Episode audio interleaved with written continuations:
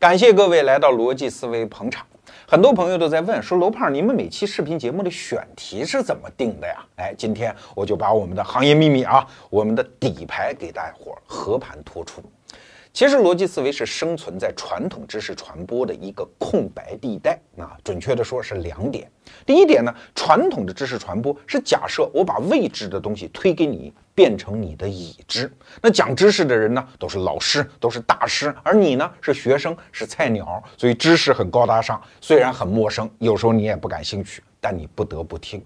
而罗胖讲的东西呢，正好是反过来的。我的方向是从你的已知到你的未知。为什么？因为我不是大师啊，我也不是什么老师啊，我只是带有个人的好奇心，向各种人去打听，向书本打听，向行业内的高手打听，甚至向我们的节目的策划人打听。他们把我说明白了，我再转述给大伙儿。所以我特别关注这个知识，你有没有感觉啊？就是你有一点点好奇心，跟我一样生发出来，然后我们。再向陌生的领域去挺进，比如说以前像我们讲的《富兰克林传》，富兰克林这个人很多中国人都知道，但具体怎么样你不知道。哎，我再说一个扣子，当唤醒你的好奇心之后，我们再一起向陌生领域出发，所以这个方向不同。那第二个不同呢，是传统的知识传播都有一个假设，哎，你学知识为你好，哎，学好数理化，走遍天下都不怕。学知识是为了增强你的社会竞争力。可是，在罗胖这儿没有这个概念啊！听我们逻辑思维节目，不增强社会竞争力，纯粹是一种个人的好奇心。你看，如果你只为了增强社会竞争力而学习，你就会觉得你的知识世界里其实充满了概念，而没有温度啊。比如说，说到科学家，我们很多人都知道伽利略，也知道牛顿，为啥高考考嘛？牛顿的三大定律，那真是要落实在试卷上的分数啊！可是。落实到我们今天要讲的这个人物爱因斯坦身上，你就会觉得好陌生。爱因斯坦真的对很多人来说，他就是个概念。为什么高考不会考相对论的嘛？啊，而逻辑思维就是要帮你奋力推开这一堵知识之墙，把很多东西从非常苍白的那个抽象的概念，变成你心中有温度的历史的具体场景和一个。古人的生命的有温度的接触啊，这是我们的使命和理想。其实人生一世如此短暂，我们要想让自己的生命变得更丰满，有更高的维度，唯独和更多的生命在一起的时候，我们才能找到这种感觉。一脑子概念，什么的问题都解决不了。好，那回到我们今天的主题，爱因斯坦。爱因斯坦这个人呢，很多中国人都知道哈，但是知道呢只是一个名儿，觉得相对论很伟大。相对论怎么回事？其实很少有人说得明白。你看居里夫人有一个情人啊，你不要以为科学家没情人，科学家女的她也有情人。这个人叫郎之万，他就讲说世界上知道相对论是怎么回事的人不超过十二个人。那那是那个时候的讲法。其实你觉得今天情况有改善吗？学过大学、受过大学教育的人，其实你想想看，你周边有多少人能跟你讲得清楚相对论？哎，那奇怪了，爱因斯坦为什么在中国人这儿这么有名呢？想来想去，大概是两个原因。第一啊，爱因斯坦这个人后半生在科学上贡献不太大，但是呢，这个人特别爱操闲心 啊，尤其爱操中国人的闲心。爱因斯坦跟中国人还是挺有缘的。他一九二二年的时候，那个时候他已经是全世界很著名的一个学者啊。但是他得诺贝尔奖，诺贝尔物理学奖这个消息却是在中国上海听到的啊！当时怎么回事呢？他是到日本去演讲，然后从新加坡到香港，然后在上海又待了一站。那在上海码头上欢迎他的人，因为他是大科学家嘛，都是各国的驻上海的领事，其中就有瑞典驻上海的领事，哎，就迎接爱因斯坦的时候送上了一份礼物，说你久久盼望的。诺贝尔物理学奖终于颁给你了，那所以爱因斯坦是在这个场景下得知自己得奖的，很有缘分吧？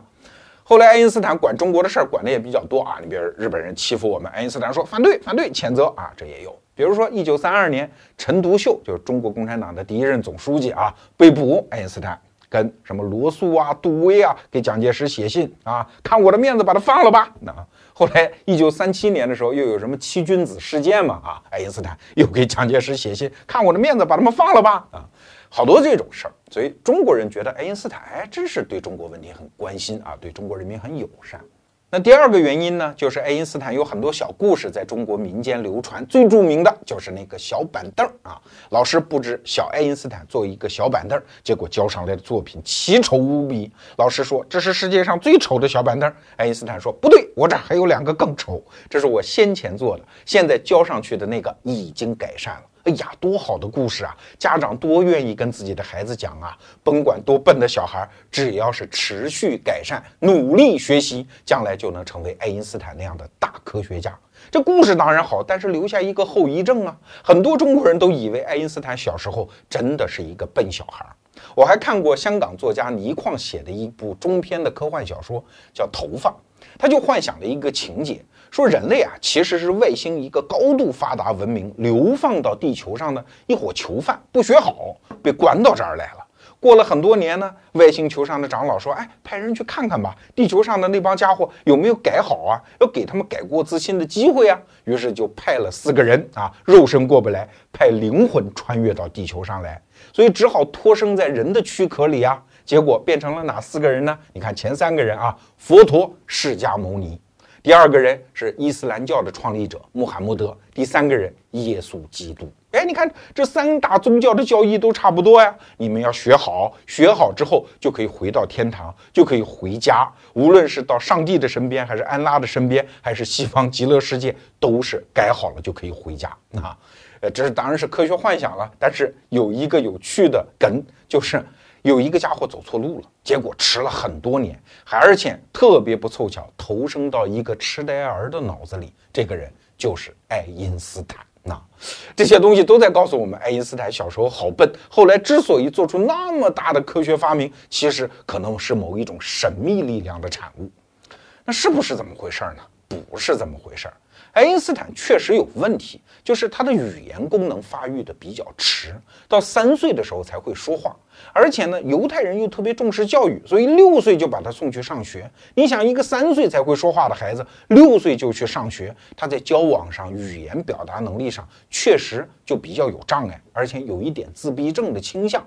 但是要知道，他只是一个偏科的小孩啊。爱因斯坦在数学、物理这些方面，从小其实就表达出了高度发达的智力，只不过在文科方面相对比较差，什么英语啊、拉丁文呐，他一辈子也不怎么样。但爱因斯坦这个人在文科方面也不是毫无建树啊。比如说，大家都知道他热爱音乐啊，他还会拉小提琴呢。但是你不要光看照片就觉得他是一个小提琴水平很高的人。我看《爱因斯坦传》里面讲过啊，就是有一个小提琴家就说爱因斯坦说他拉琴那个姿势就跟锯木头差不多。还有后来他不是成名了吗？有一些人就捧他臭脚呗，安排他和著名的钢琴家一起演奏，演奏到半途，人钢琴家不弹了。哎说你到底识不识谱啊？啊，爱因斯坦的音乐也就这个水平。他真正发达的是在数学啊、物理啊这些需要高度抽象思维的领域。你看中国教育当中有一句话说，学生应该德智体美劳全面发展。可是一个天才他是很难全面发展的，好不好？他往往都是偏科的孩子嘛，某一方面特别强，剩下不行。所以全面发展这个标准其实是中国教育扼杀了很多天才的一只黑一手啊。哎，不谈这个了，越谈越糟心啊！我们接着说爱因斯坦。爱因斯坦是出生在一八七九年，他们全家原来是生活在德国南部城市慕尼黑啊。但是到他十三岁的时候呢，就举家迁到了意大利。但是请注意，爱因斯坦一个十几岁的少年，一个人留在了慕尼黑，没有走。为啥？因为他上的那个学校很好啊，家长舍不得让他转学。因为慕尼黑当时就是德国南部经济最发达的一个城市嘛，相当于今天中国的广州。而爱因斯坦上的那个中学呢，又相当于北京的什么人大附中啊，只要上了这个中学，将来考什么名牌大学是不成问题的。他父亲特别希望把他培养成一个电气工程师，德国人嘛都特别崇拜工程师，就按照这条路，你就一个人留在慕尼黑好好发展吧。啊，结果。他父亲刚去了意大利没几年，爱因斯坦被学校勒令退学，被开除了。为啥？不是因为成绩不好，爱因斯坦成绩挺好的，是因为他弄虚作假。按照当时的说法，人品有问题啊。那是具体啥原因呢？是因为爱因斯坦从年轻的时候就特别反感军队，而当时德国的制度又规定，所有的年轻男子到了一定岁数，没有特殊的原因，一定要去服役。这爱因斯坦十几岁啊，就天天在这琢磨，我怎么能够不参军？后来呢，他就找了一个医生，给他开了一份假证明，证明他身体不行，不能够服军役。后来学校就给发现了，说你这个人怎么能弄虚作假呢？小小年纪退学啊，就没学上了。这儿我们得补充一句，爱因斯坦一辈子都是这个思想啊。他写过一篇很著名的文章，叫《我的世界观》，其中就特别刻薄地谈到了军队啊。他这么说，他说啊，一个人如果在军乐队的那个乐声当中能够得意洋洋地行走，仅凭这一条，我就看不上他啊。后来他又说了一句特别刻薄的话，说这种人呐。他长一个脑袋，一个大脑就是个误会，他根本不需要大脑，他只需要一根脊柱上的那根神经就足够满足他一切需要了啊！哎，当然这个观点我们不赞成啊。但爱因斯坦他就是一个极度渴望自由的人，军队那种刻板的严守纪律的生活，他只要一想他就觉得自己受不了，所以十几岁的爱因斯坦只好一个人孤零零的跑到意大利米兰去找他爹。他爹也没招啊，你这没学上了怎么办呢？意大利的中学又不接受这样的学生，所以只好让他去瑞士去碰碰运气。为啥？因为瑞士的大学啊可以接受那种叫同等学历的学生，而爱因斯坦在数学物理方面又特别有优长，所以没准瑞士的大学可以直接录取他。那他就去了。当然第一年又没考取，偏科嘛。第二年考取了，什么大学？特别好的一所大学啊！所以你看他不是个笨小孩。是苏黎世联邦理工学院这个大学，直到今天，因为中国人现在不作兴到欧洲留学嘛，所以很多人不知道这个大学。这个大学是除了爱因斯坦之外，还培养了二十名诺贝尔奖获得者。你说还了得吗？爱因斯坦上了大学之后呢，啊，整天是蓬头垢面，就是现在我们看到爱因斯坦那个脑袋像鸡窝一样那个形象。上大学期间就这样，大学期间就干两件事儿：第一，天天琢磨理论物理。第二天天谈恋爱啊，他的女朋友叫米列娃。那大学之间这么度过之后，成绩能好得了吗？最后毕业的时候，爱因斯坦在全班的排名是第四名，他那个女朋友米列娃啊是第五名。哎，你说还不错啊，这成绩啊。他们班一共五个人啊，所以就排了这么一个。那自然这样的成绩，你最好的出路就不能给你了。对于当时学物理的人来讲，他读的叫师范专业的物理啊，师范系的物理专业啊。那最好的出路就是留校嘛，将来当副教授啊，当教授啊。那爱因斯坦就没戏了，所以毕业就毕业了，你出去找工作吧。又找不着工作，爱因斯坦那段日子过得真叫是暗无天日啊。他干过很多乱七八糟的工作，比如说在当时瑞士的一个气象台。做计算工作就是采集一些数据，然后干一些小学生会四则运算就会干的那个计算工作，干了也不行。后来呢，又跑到一个职业学校去当代课老师，那个职业学校离他住的地方还特别远，要翻一座山才能去。而爱因斯坦还特别愿意干老师。总而言之，什么烂活都干过啊！最后，他甚至讲过一句话，也算是自嘲啊，说我会拉小提琴呐，虽然拉的不好啊，我挨门挨户拉小提琴，总能挣一口饭钱吧？其实，这不就沦入到该乞讨的地位了吗？啊，但是后来这种事儿就一来二去就传开了嘛，大家说，哎呀，这么好的大学，这么个学生怎么能这样呢？也不能丢学校的脸呀。他们班有一个混得很好的同学，叫格罗斯曼。这个人后来也不得了啊，是一个大数学家，而且爱因斯坦后来的广义相对论里面的数学演算，就是在他的帮助下才完成的。这格罗斯曼成绩好啊，毕业之后直接留校当老师。哎呀，我们班才五个人，第四名、第五名还是一对男女朋友。现在这一对宝贝儿混成这个德行，我作为同学好意思不出手吗？但是格罗斯曼自己也是个年轻老师，没什么门路，所以就求到了自己的父亲。他父亲呢，又请托到他的一个朋友，是当时瑞士专利局的局长，叫海勒局长。你可千万别以为什么西方民主法治社会就没有人情请托这回事儿，照样有，只不过人家做的比较高明啊。你看人海乐局长是怎么干的啊？老朋友托过来了，所以干脆在报纸上公开打了一个招聘广告，说我现在要招聘一个技术员，负责审查电器方面的各种专利事务，所以这个人需要大学毕业，而且精通物理。你想想看，瑞士当时本来就没多少人口，大学毕业的人有多少？学物理的就更少，一个班才五个人嘛，啊，而且还看得重是呃专利局这个公务员的职位就更少了。所以这则广告其实就是为爱因斯坦这个人量身打造。你看到广告就直接来吧啊！所以爱因斯坦晃着大脑袋就去了。于是，在一九零二年的时候，爱因斯坦入职瑞士伯尔尼专利局，成为一个公务员。公务员的生活啊，如果你不想往上爬的话，其实挺好的啊。白天那种规律的工作，他有大量的闲暇时间去完成自己创作性的事儿。人类历史上好多有创造力的人，其实都是公务员，而且这份工作他的工资不低啊，一个月是三千五百瑞士法郎。要知道，如果在一个大学爬到了副教授，一个月也不过四千五百瑞士法郎，而且爱因斯坦刚入职就拿到了三千五。啊，非常不低了啊！那紧接着一九零二年的事情嘛，紧接着就结婚，把米列娃娶了当自己的老婆，然后第二年呢就生了一个孩子，这就过去了。本来这一辈子就可以这样交代了，但是不知道怎么回事，简直就像上帝摸了爱因斯坦的头啊！爱因斯坦在一九零五年突然一下子连续抛出了五篇论文，而且每一篇都是现代物理学史上。标志性的成果，你看第一篇，他提出了光的波粒二象性，也就是光的本质既是一种波，同时又是一种粒子。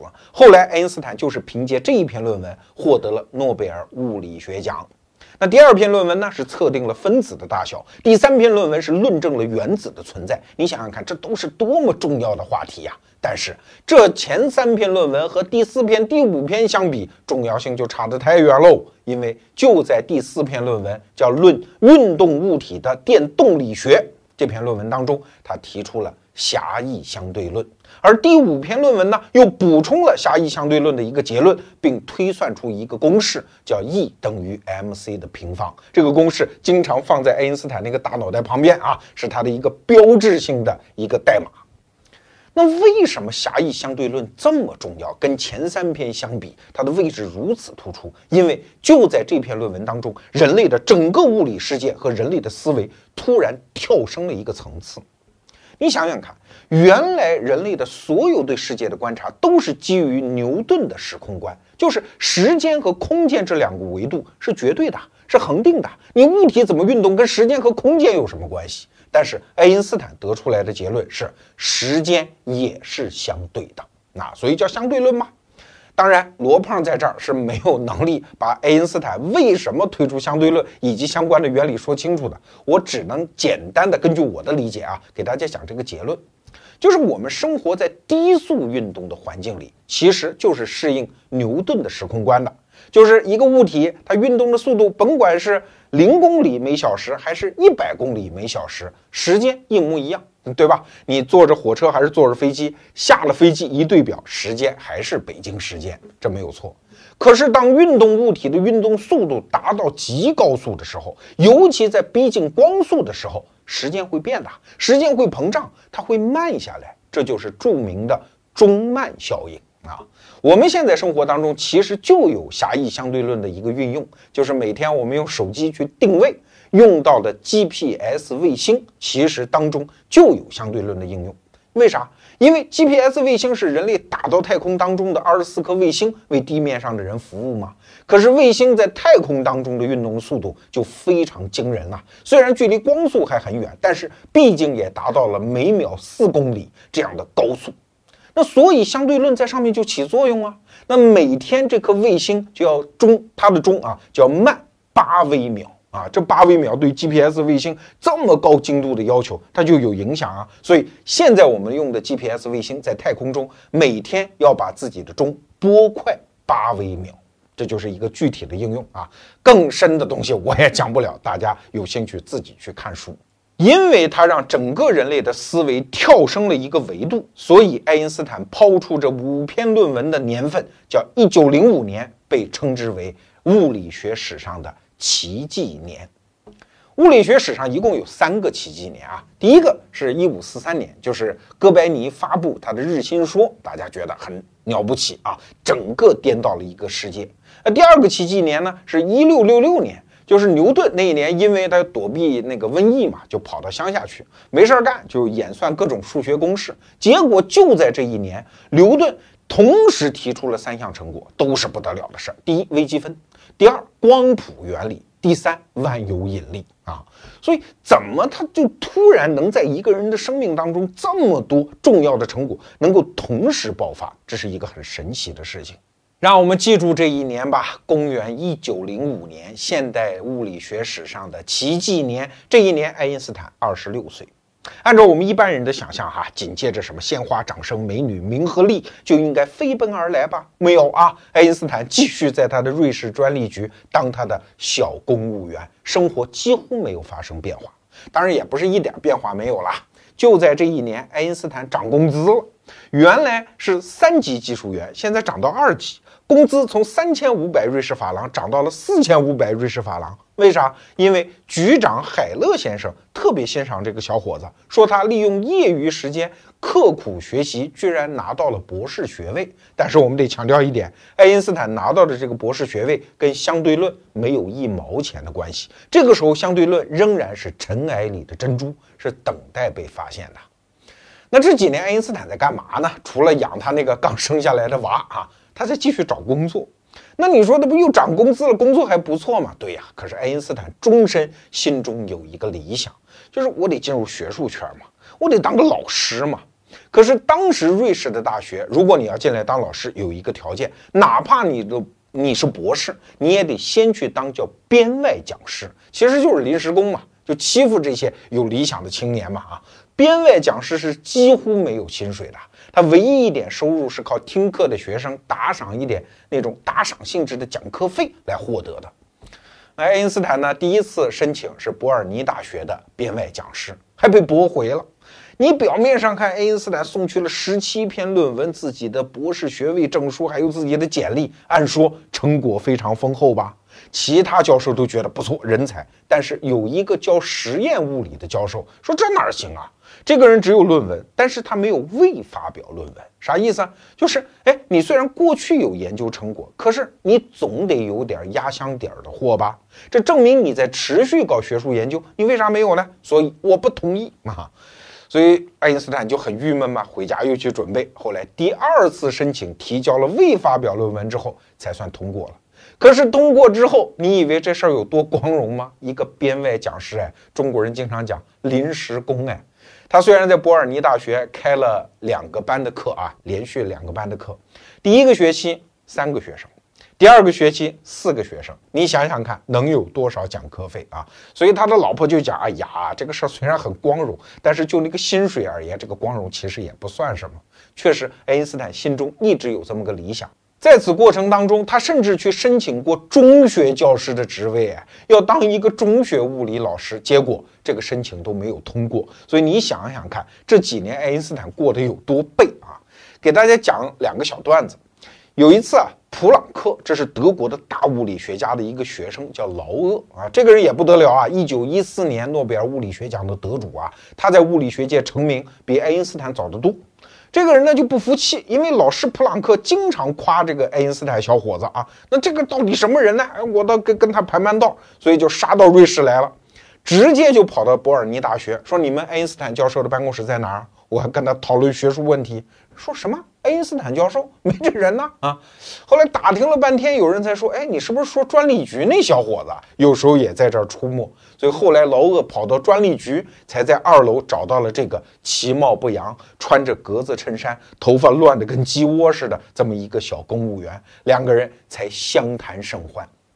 还有一次，爱因斯坦的妹妹啊，叫玛亚，跑到瑞士去看他。也是进了学校之后就问爱因斯坦在哪里啊？别人说哦，你是那个俄国人的妹妹哈？哎，怎么是俄国人？爱因斯坦出生在德国嘛？因为爱因斯坦实在那身打扮显得太穷困潦倒。他是犹太人啊，犹太人当时在瑞士呢，一般混的都不是很好。如果是从俄国来的犹太人呢，就更是一片赤贫。所以那个看门大爷向来就认为爱因斯坦是一俄国人。所以你可见当时他有多么倒霉催的。那为啥这么倒霉呢？跟爱因斯坦自己的性格也相关。他不是一生想当老师吗？但他实在不是一个好老师。在爱因斯坦传里，我看到一个细节，所以他上课的时候经常这样，就是一个人看着黑板，捏呆呆发了几分钟，一言不发啊，然后写上一行公式，咵又给擦了，然后又写上一行公式，然后底下写出一个结论。然后转过身去跟学生讲，说这样哈，从这个公式呢到这个结论中间有几步演算，这个演算呢，我这个最近在想一件很有趣的事情，演算我给忘了，哎，反正肯定对啊，你们自己回家演算去吧。他就这么讲课呀，你说这哪是当老师的一个做派啊？所以你说这几年他不倒霉谁倒霉？从一九零五年奇迹年开始，一直到一九零九年，爱因斯坦才算是。时来运转，这中间可又过去了四年啊。好，我们接着说爱因斯坦。一九零五年是他的奇迹年，但是他的命运真的发生改变是四年之后，也就是一九零九年。因为他好歹也是大学的一个学者了嘛，虽然是一个叫什么编外讲师哈，然后呢就偶尔出去参加一些学术活动。在一九零九年这一年啊，他跑到德国去参加一个学术会议，见到了当时物理学界德高望重的一个大师普朗克。那也不知道普朗克老头跟他说了点什么哈。回来之后，他就跟变了一个人似的，马上就辞去了瑞士专利局的职位啊。那然后呢，就加入了当时叫苏黎世大学的物理学系的副教授啊。那你说这不就境况好了吗？没好，你想。副教授一个月的工资是四千五百瑞士法郎，他在伯尔尼专利局里面的那个工资也是四千五百哈。那你说这算平调吧？不是，为啥呢？因为当大学老师跟当小公务员不一样，小公务员你平时你穿的勒里勒特，只要你的上司不指责你，你又不想往上爬，你这个钱是净得呀。当大学教授不行，因为你好歹是有社会地位的人了嘛，你不能再穿成那个鬼样子了嘛。而且经常会有学生到你们家坐一坐，你好意思不端一杯茶出来吗？对吧？你好意思不留人吃顿饭吗？所以其实当大学副教授开销是要高得多的。这四千五百瑞士法郎对爱因斯坦来讲，其实收入是降低的啊。当然，实话实说，从此之后，爱因斯坦的生活。和他的学界的地位就平步青云，一层一层的就开始升上去了。那刚开始呢是苏黎世大学，然后又去了布拉格大学，然后又回到了自己的母校苏黎世联邦理工学院啊。然后呢，后来又渐渐的当上了什么德国威廉皇家物理研究所的所长，当上了们德国洪堡大学物理系的教授等等，就是。一个物理学家在那个时代在欧洲能给到的所有荣誉，渐渐的就都给了爱因斯坦啊。那你可能会问，就是爱因斯坦的成名，他到底靠的是什么？除了相对论这么伟大的理论哈，他主要靠的是两点。第一个呢，就他进入了科学家的一个序列，而且那些老头们、那些长老们都开始提携这么一个年轻人。那大家还记得我以前讲过一套嗑吗？一个人呢一生衡量他的成功，在不同的岁数是不一样的。二十多岁有人愿意带你叫成功，三十多岁有人愿意用你叫成功，四十多岁开始有溢价才叫成功，五十多岁叫桃李满天下叫成功，六十多岁做到可爱就算成功。所以你看。二十岁的人和五十多岁的人是最好合谋的，因为二十岁的人需要有人带吗？五十多岁的人需要有后辈认他为老师吗？哎，所以爱因斯坦这个时候他在物理学界的那个地位，恰恰处于二十多岁，然后非常之。叫小荷才露尖尖角，那些老家伙们又特别愿意提携后进。给大家举个例子啊，为什么他后来从苏黎世大学去了布拉格大学呢？因为布拉格大学有一个五十多岁的老头儿啊，这个人就叫马赫。我们现在知道音速的那个单位就是一个马赫，两个马赫，哎，就是这人。他当时也是一个著名的物理学家，而且他也是率先对牛顿的时空观提出过怀疑的。所以他一看，哦呦，搞出相对论，这不就是承接我的衣钵吗？啊，那这个年轻人，我一定要把他收归为我的弟子，我来培养他。所以他就生生在布拉格大学搞了这么一个叫理论物理教研室，然后聘请爱因斯坦来当教研室主任。啊。后来很多老物理学家跟爱因斯坦他都是这样啊，一个长辈看待有出息的后辈，而且愿意隐隐然继承自己的衣钵，那那就玩了老命的去提携。什么？你比如我们前面讲的普朗克，普朗克直接跟所有的人都讲说，爱因斯坦这个人就是我们二十世纪的哥白尼呀。啊，不要包括居里夫人说啊，这小伙子就是将来最伟大的理论物理学家呀！你说这些人这样一讲，那还用说吗？啊，在这儿我们就不得不提到一个会议，叫索尔维会议。这索尔维是谁呢？是当时比利时的一个化学家，同时也是一个工业家。那个时代啊，化学家是特别容易发财的，因为化学本身在蓬勃发展，而且化学的每一点进步都容易产生出工业用得着的新材料啊，所以化学家一个配方出来，往往就发财了。这个索尔维啊，就发明了一种制碱的新方法，所以就发财了啊！所以你看那个时候的化学家最有名的还有谁啊？诺贝尔啊，他就是因为发明了炸药嘛，所以就发财了。但这索尔维真的是不走运，为什么？发财发迟了。人家诺贝尔当化学家、当工业家发财之后，设立了诺贝尔奖，成为响当当的，至今啊一百年了还非常有名的一个科学保护人。而苏尔维呢，就因为发财迟了十年，所以这个时候他在想去当科学保护人的时候，就没有最大的机会了嘛。所以你看，支持科学家要趁早啊。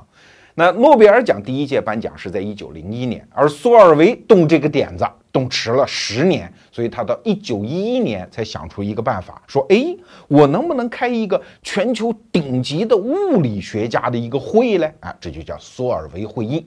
那第一届索尔维会议是在一九一一年开的，然后每三年一届啊。那这个会议怎么开呢？就是给全世界各个大物理学教授啊、学者啊发请柬，告诉他们啊，这趟来到比利时的布鲁塞尔来，我们坐的是头等舱哦，我们住的是大都会饭店的头等客房哦，啊，然后还有豪华的会议室哦，来开会不白开哦，还给一千法郎哦。你看，其实一千法郎还不多啊，这给我们现在发财的企业家一个重要的提醒，就是要资助这些人的时候要趁早，趁他们的社会地位还没那么高的时候，赶紧花一大笔钱把这些人包养起来。比如说，现在中国的很多企业家完全就可以包养几个知识脱口秀的主持人呢，对吧？现在便宜嘛。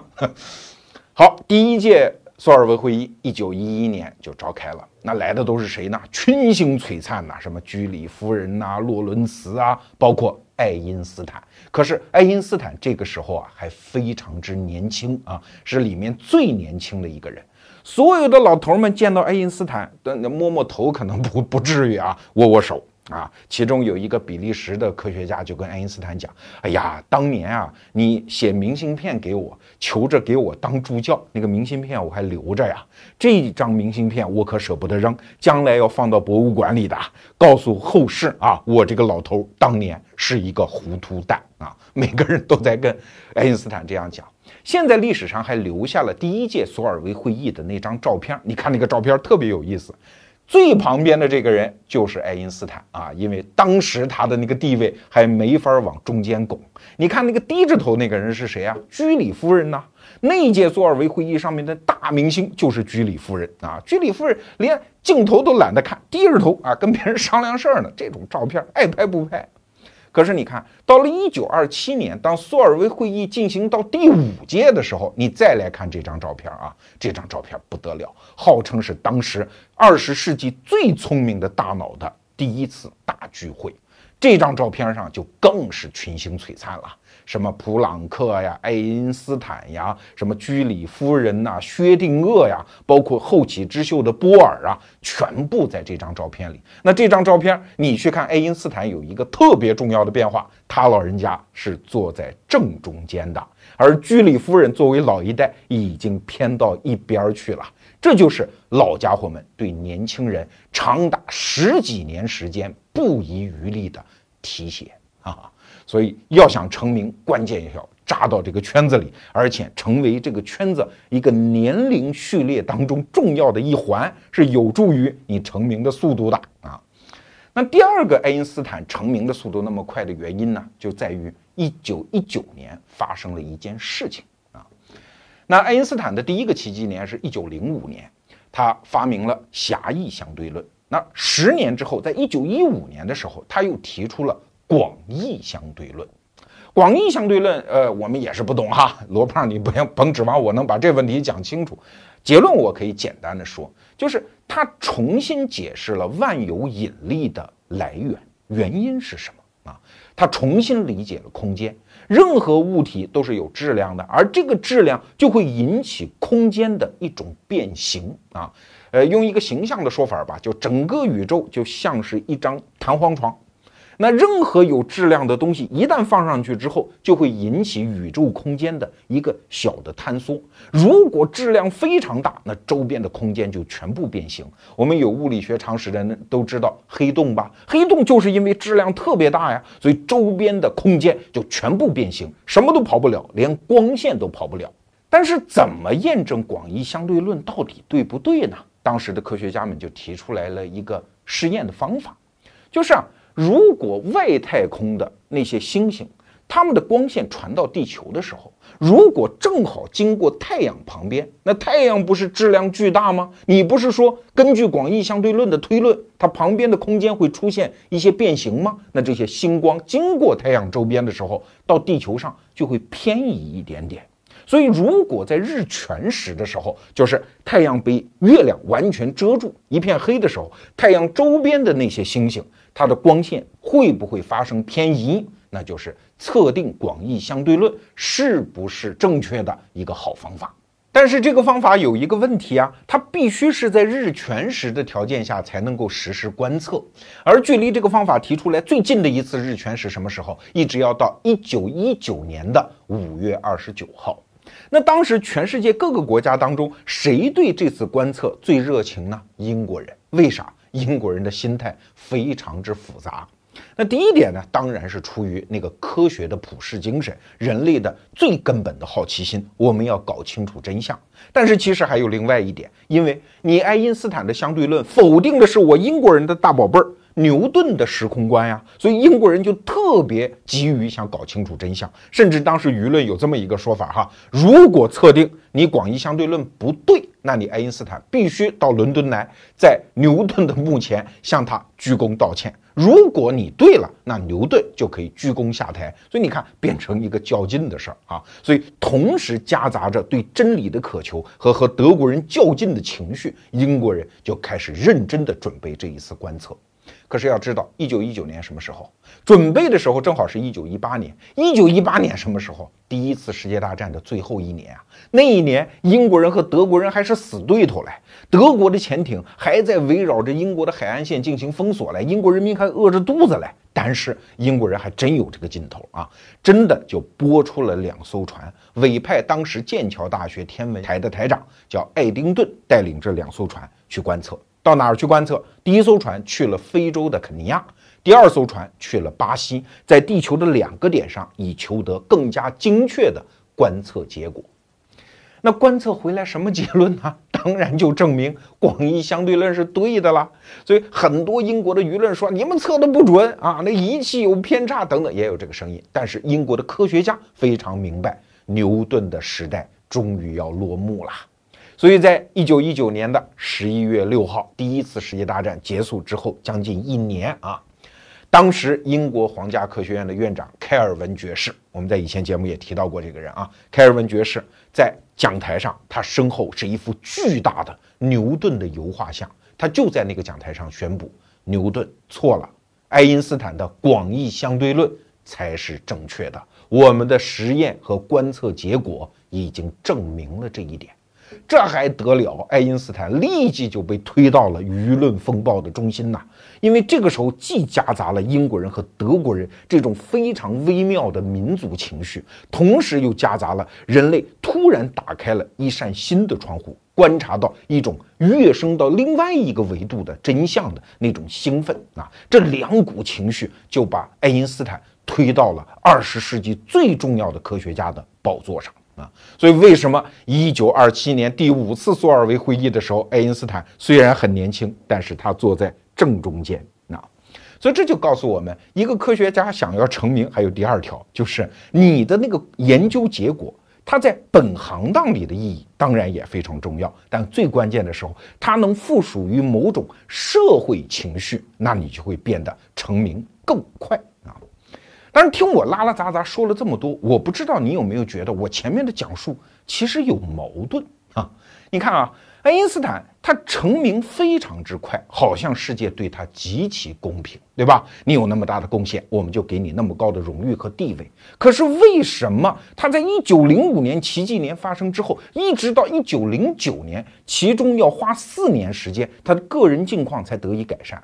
后面我们还要讲到爱因斯坦得诺贝尔奖，又是一个极其艰难的故事。那请问，科学共同体？这样的一个小圈子，这样的一种亚文化，对于那些制造巨大成果的人来说，它到底是公平还是不公平呢？接着跟大伙儿聊爱因斯坦。爱因斯坦这个人前半生为了获取学术界的认可，真的是历尽磨难呐。还记得我前面讲的1905年吗？那是他创造的高峰期，也是现代物理学的奇迹年。但是在这一年，爱因斯坦本人的生活没有什么变化呀，唯独一项变化就是涨工资了。涨工资的理由呢，是他。作为一个公务员，利用业余时间勤奋学习，拿到了博士学位啊，听着还不错。可是他拿博士学位的过程也是啼笑皆非的。当时啊，瑞士的大学有一个制度叫论文博士，就是你不必到我学校来当注册学生，不必上学修学分，但是你只要提交一篇有博士水平的论文，教授们一认可，仍然可以颁发博士学位啊。这套制度在中国可不行啊！你如果敢在中国这么干，什么那个那个局长啊、司长啊都能拿到博士学位。但是在瑞士的大学制度下，这套制度还是运行良好。那那爱因斯坦呢，就提交了论文呢。那提交的啥论文呢？他提交的苏黎世大学的论文，就是后来的狭义相对论那篇，叫《论运动物体的电动力学》。可是教授们一看，说看不懂啊，还给你。那爱因斯坦只好回去拿了他另外一篇论文，也非常重要，但是意义上跟相对论就差得太远了，叫分子大小的测定，交上去了。教授一看，啊哟，这叫什么论文呐？大量的格式错误，还有一些笔误，而且太薄了。只有十七页纸啊！你这个怎么叫博士论文呢？拿回去啊！爱因斯坦只好啊拿回去改，把格式啊、笔误啊都改掉。然后十七页怎么办呢？就加了几段废话，最后充斥到二十一页。又交上去，教授一看，哦，这还差不多，给你个博士吧。他这博士是这么来的啊。所以你看，像爱因斯坦这种人，他天生喜好自由，对任何循规蹈矩的事情，也不是说他有多反感吧？啊，他对军队很反感，对学术规范呢，他就有点不在意。他其实上大学的时候就这样，他们大学有一个老师是一德国人啊，德国人是以这个严谨著称，叫明科夫斯基。这个人呢是一个数学家。他就特别看不惯爱因斯坦，经常不上课啊，交的那个作业把老师看的是火冒三丈啊。他甚至跟爱因斯坦讲了这么一句话，说你是一个永远不可能成功的人啊。有一次在路上遇到他，说你是不是就是那个经常不上课的人啊？爱因斯坦啊，说你啊不是搞物理学的料子。你去试一试什么医学呀、法律呀，没准更适合你。你赶紧从我面前消失才好啊！所以后来爱因斯坦搞出了相对论之后，这明可夫斯基说什么是那个人吗？就是那个经常不上课的家伙，真的是让人是啼笑皆非，或者说我难以置信。所以你看，爱因斯坦这个人，他和学术界的那种严谨的传统，他从一开始就格格不入。那如果说到爱因斯坦获得诺贝尔奖这件事情，就更是让人觉得啼笑皆非了哈。爱因斯坦是一九零五年提出了狭义相对论啊，然后你也有识货的人嘛，他的一个老师奥斯特瓦尔德在一九零九年就提名爱因斯坦为诺贝尔物理学奖的获得者，提名理由狭义相对论，结果当年失败了。又过了几年，一九一二年、一九一三年，奥斯特瓦尔德继续提名爱因斯坦。继续失败啊！到了一九一九年，这已经是哪一年了？是狭义相对论提出来十四年了哎，广义相对论都提出来四年了哎。这一年，物理学界真正的大咖、大宗师级的人物普朗克实在是看不下去了，说：“老爷子，我来提名试试吧。”结果仍然失败。为啥呀？诺贝尔奖委员会说：“哎。”那个英国人爱丁顿不正在派船去验证什么广义相对论吗？现在结果还没有出来，我们今年马上就得颁奖了，明年再说吧。啊，那就等一年。哎，到了一九一九年底，刚才我们讲的广义相对论已经被观测证实了呀，所以大家都觉得这个时候爱因斯坦已经成了学术明星，成了社会公众人物啊，已经登顶了。那第二年，一九二零年的奖肯定跑不掉。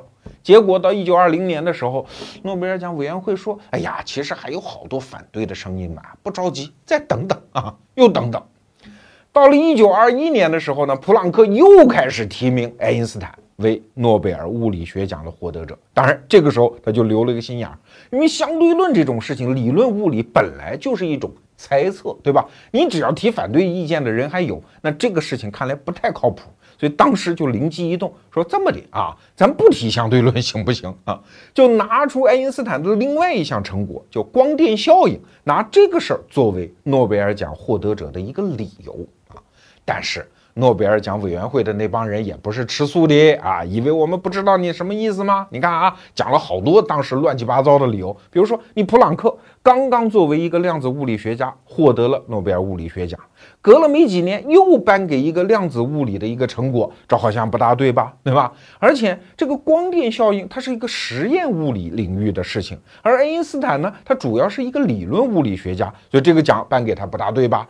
总而言之，找了大量的理由。一九二一年的诺贝尔物理学奖，最后阴差阳错出现了一个大家都目瞪口呆的结果，最后他决定空缺，说这一年我们干脆不评了 啊，我算你们狠。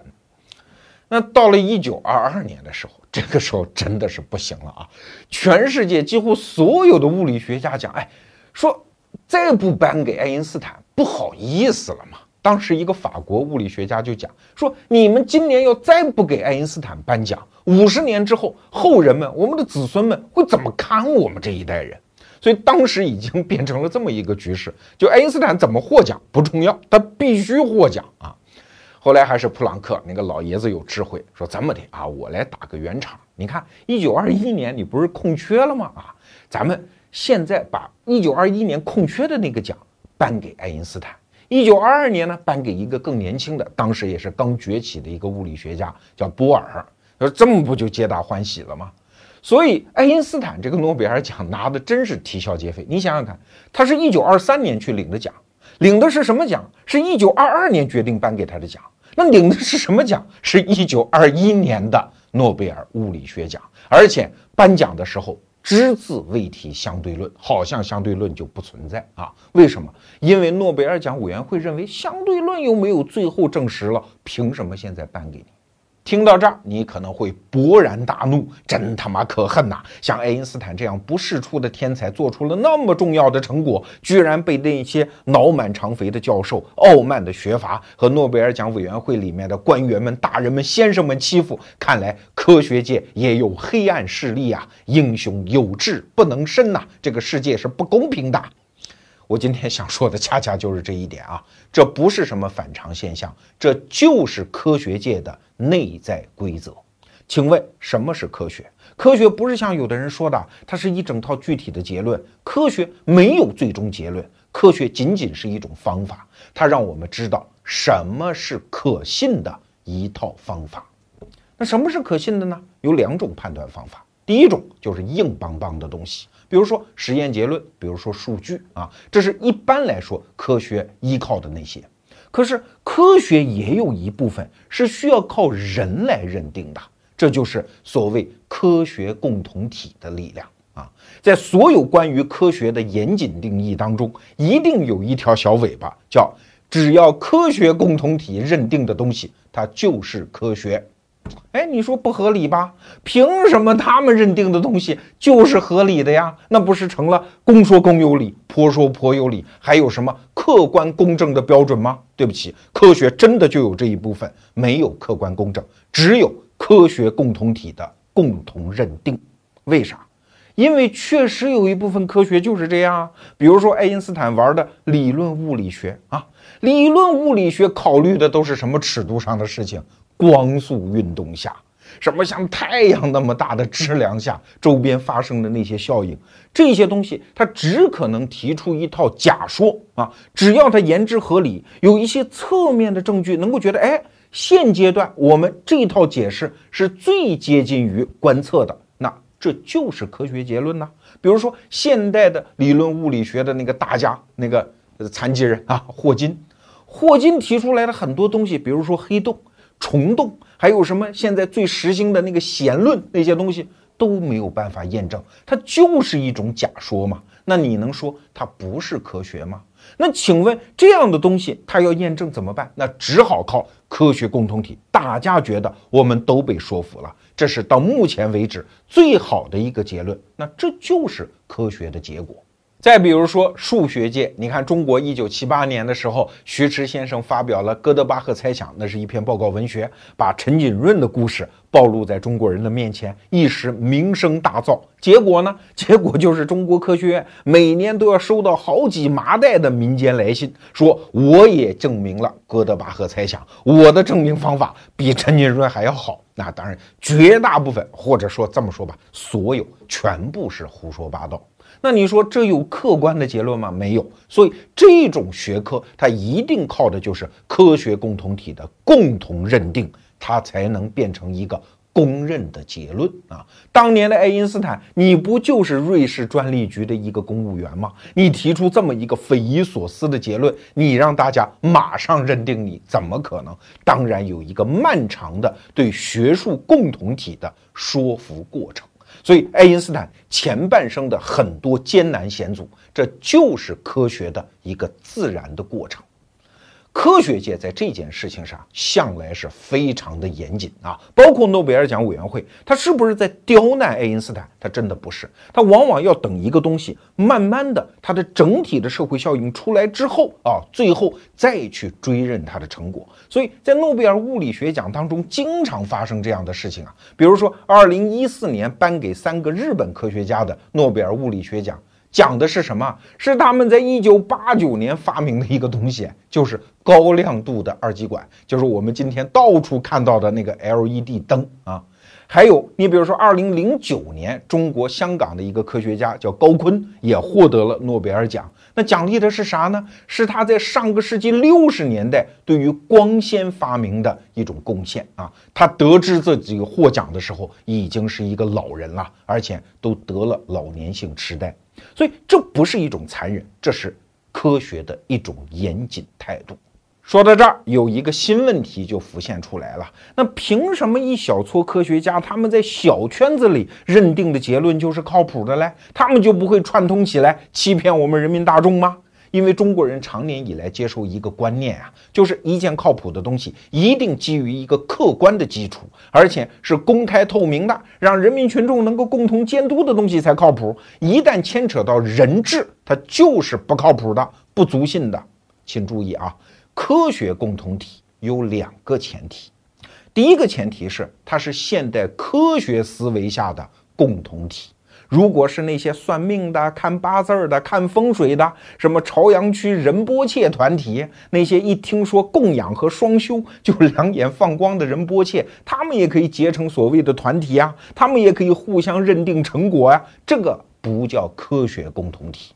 那第二，科学共同体它的构成者一定是那些自由意志下的有担当、负责任的科学家构成的共同体。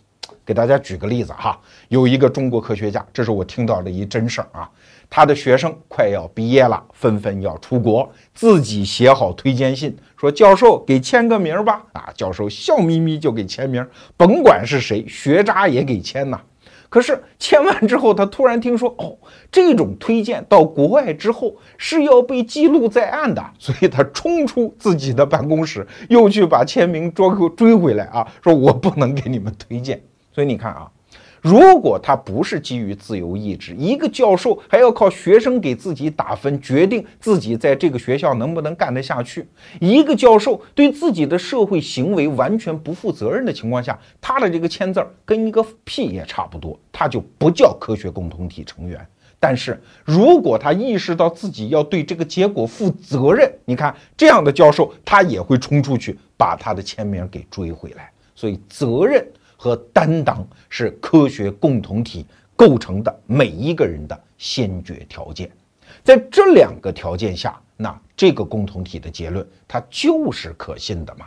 比如说我们前面讲的爱因斯坦大学时代的那个老师明可夫斯基啊，他前半生就看不起爱因斯坦啊，知道爱因斯坦搞出相对论来就觉得很诧异呀。可是你知道他在临死的时候就弥留之际，他说了一句话啊，说我真不想死啊，在相对论刚刚发明的时候就死，实在是一个悲哀呀。所以你看，只要是一个有自由意志、能担当、负责任的人，最后。他是会被一个科学的结论说服的呀。说到这儿，我们落实在中国当代一个话题上啊，这个话题和中医话题一样，号称叫割席断交第一话题，就是转基因呢。我的身边的朋友都知道，罗胖是支持转基因食品的啊。为啥？就因为科学共同体认定了。你看，有些啊，我就不说他名字了啊。著名的主持人做各种各样的调查，你去看看他调查的都是什么人？他不是主流科学家，当然会有反对的声音。那你说转基因这样的事情啊，科学家说这事儿靠谱，一帮民间的公知啊，那些根本就不懂，不是科学共同体的人，大声的反对，你说我们信谁？罗胖没有相关知识，我就知道，在我看到的所有材料当中，科学共同体认定转基因食品没有问题，应该推广，我就信他们的，我不信那些公知的和我喜欢的主持人的啊。有的人说罗胖，你别在这儿搞科学邪教，你一个文科生有什么资格在这儿谈科学？确实，我作为一个文科生，我不懂很多科学知识，我深以为耻。但与此同时，我以自己建立了对科学方法论的深度信仰，又引以为荣。中国这个民族啊，说实话，还没有被科学彻底的启蒙啊，还没有在科学思维当中被彻底的洗礼。这样的民族，现在恰恰是没有资格去否定科学。现在社会上有多少声音呢？说科学不是全部，科学很多错误，科学不如我们老祖宗留下的国学。哎，对于这样的人，我只想说一句话：无知不值得炫耀，好不好啊？那节目的最后，接着卖书。今天我们讲的全部内容都是从这两本书当中啊，上下册《爱因斯坦传》这本书被我们推荐的理由两个：第一，他的作者艾萨克森是美国当代最牛逼的传记作家。他的作品包括前一阵大卖的《乔布斯传》，还有逻辑思维独家发售的《富兰克林传》啊，这本《爱因斯坦传》也是我们微信公众号里独家发售，这是第一个原因，笔法极好。第二个原因，爱因斯坦作为人类科学的图腾，真的，他的传记我们每一个人都应该拥有一本。